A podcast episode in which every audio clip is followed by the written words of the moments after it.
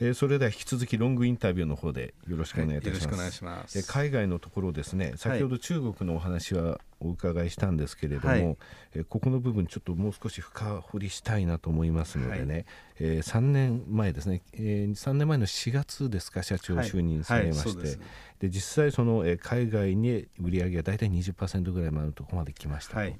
でやはりあのこれからの成長の鍵っていう部分、それから事業を広げていくっていう部分で先ほどの、えー、中期って言いますか、えー、10年ディケードの、えー、計画の中でもやはりそこら辺意識されてる、えー、また中堅の、えー、社員様たちが中心になって作られたというところも、えー、海外にやっぱり目がいってるんだなっていうのを非常に感じたんですが、はい、社長3年、えー、社長に就任されて、はい、海外戦略、はい、えー、今までその、えー、進められて感じたことはい。えー、お話しいただけますでしょうか？あのまあ、この3年間であの著者展開している、まあ、ハワイそれから、えー、中国それからフィリピンインド、えーまあ、あの東南アジアあ各地いろいろ足を運びまして、はい、でまあ、2つ非常に強く感じていることがあります。まあ、1つはあの、えー、海外で働いている日本人社員の負担が大きいなと、はい、いうこと。もう一つはあの我々のグループとして海外での業務展開の可能性が非常に高いなと。なるほど。この2つでございます。はい、あの中国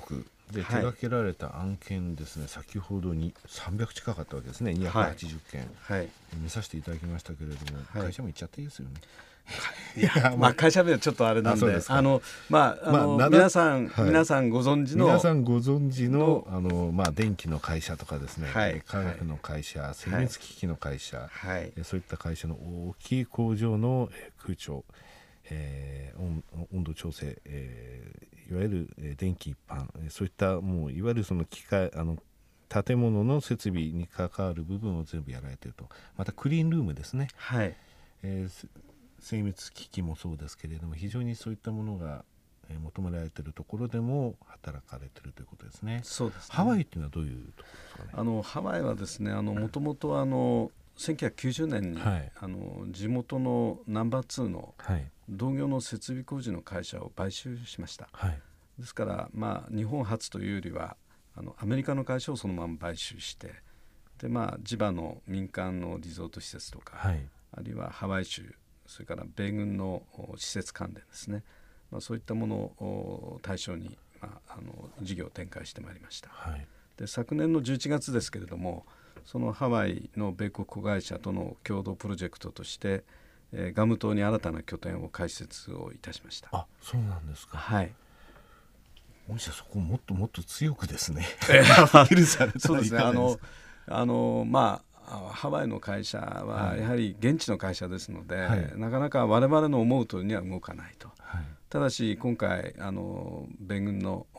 施設関連もう少し力入れようという戦略を立てまして、はい、まあ、これはあの日米で両方でやってみようと、まあ、これから、まあ、あの楽しみな分分野だと思います。じゃあグアムにつきましても、はい、そちらの方が中心になるということですか？はい、施設の方はい、そういうことです。なるほどね。はい、あとフィリピンというお話も出ましたけれども、はい、あの今ネクストイレブンという言葉がございましたね。はいはい、ブリックスに続いてのネクストイレブンで、はい、で去年パフォーマンスが非常に良かったのはフィリピンなんですね。ああはいはいはい。あの、はい、フィリピンなどのその東南アジア、はい、まあ、今後日系企業進出案件の増加あの予想されております。はいであの、まあ、我々はですね、まあ、フィリピンでも現地との合弁会社ということですので、まあ、現地とのそのコラボによって、まあ、あの仕事をする体制にしております。あのおそらく東南アジアについてはですね日本人が、えー、こう出てって仕事をするというよりは、はい、えー、現地のあの協力会社と提携をしたり、ねはい、あるいは技術供与資本参加などをすることでまあ、あのウィンウィンの関係を作っていきながら仕事を展開することになると思います。そうですね、はい、あの先ほど言いましたネクストイレブンフィリピン、はい、インドネシア、はい、メキシコトルコ、まあ、イランも入っちゃってるんですけど、ね、はい、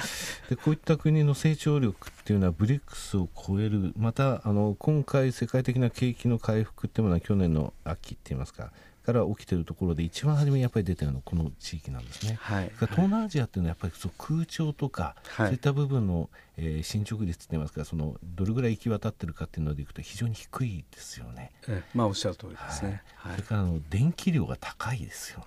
あのほとんどあの、まあ、電気不足で苦しんでらっしゃるというのは実態ですね。そう、いった中の御社の技術っていうものですね、はい。えー、こちらの、えー、モーニングスターさんが出された株式ニュースの中で見たんですが、はい、一般的な空調方式、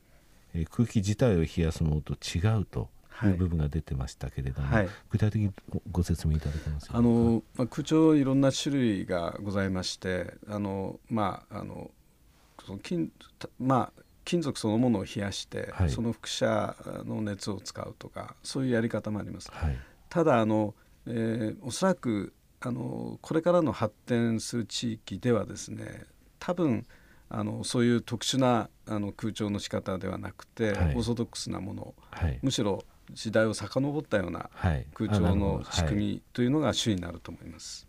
あの、えー、東南アジアとかそういった方では、はい、そうですね、はい、ただそうでない技術もお持ちだということですね。まあ、あのいろいろな形で今開発はしております。はい、全空気式、えー、輻射冷房システムですね。はい、はい、なるほど。あのまあそういった意味ではいろんな可能性はあると思います。はい。はい、でその、えー、海外の事業展開の可能性、えー、もう少しお伺いしたいんですが、インドとも、ともございますね。はい。えー、こちらのところにあのインドではですね、はい、あの2010年に現地法人を開設をいたしまして、まあこれも似たようなあの手法ですけれども、地元のナンバー3の設備工事会社と業務提携をするという形で入っております。まあ、厳しいあの土地柄でですねいろんな失敗も経験しながら、はいえー、特にインドではあの日系の進出企業様への情報提供などにも力を入れております。ね、海外での売上比率ですね、はい、えー、番組の中でもご紹介いたしましたけれども、はい、この10年以上ですね。13%から20%今20%近く上がってきてるわけですね、はい、これゼネコンさん等を見てもこういう比率の会社はないんですね。そうね。設備関連のところはゼネコンさんよりはやや高い会社さんいらっしゃるんですが海外進出、えー、先ほど中国も本当1987年、はい、早いタイミングから行かれてるんで、はい、ここの部分っていうの拡大っていうのはやっぱり御社のこれから10年の、えー、拡大ともに結びつくと思います。えー明らかにその海外ただ国内のところもきちんとその、えー、方策というものがですね、えー、打たれているところを私あの拝見させていただきましたので、はい、まず社長やっぱ IR ですね。わかりました。あの大成建設さんのグループと違いますんで、はい、はいはい、あの大井町で成功するという意味での大井町が本社で始まって、そこで成功するというので、はい、えー、大成運長さんなんですよね。はい。はいあのこれからまたですねあの番組の方にも、えー、遊びに来てください、はい、で私もあの取材後期と書かせていただきますけれども、はい、えー、またあの IR フェスタとかいろいろありましたらあの力やっぱ応援したい企業さんの一つですので。ありがとうございます、えー、IR やりましょう。はいわかりました。あのぜひよろしくお願いします。はい、えー、プロネクサスさんがすべてサポートしてくださいあそうですか、はい、じゃあ心強いですね。はいわかりました。すみません。あの今日はお付き合いいただきまして、はい、ありがとうございました。はいどうもありがとうございました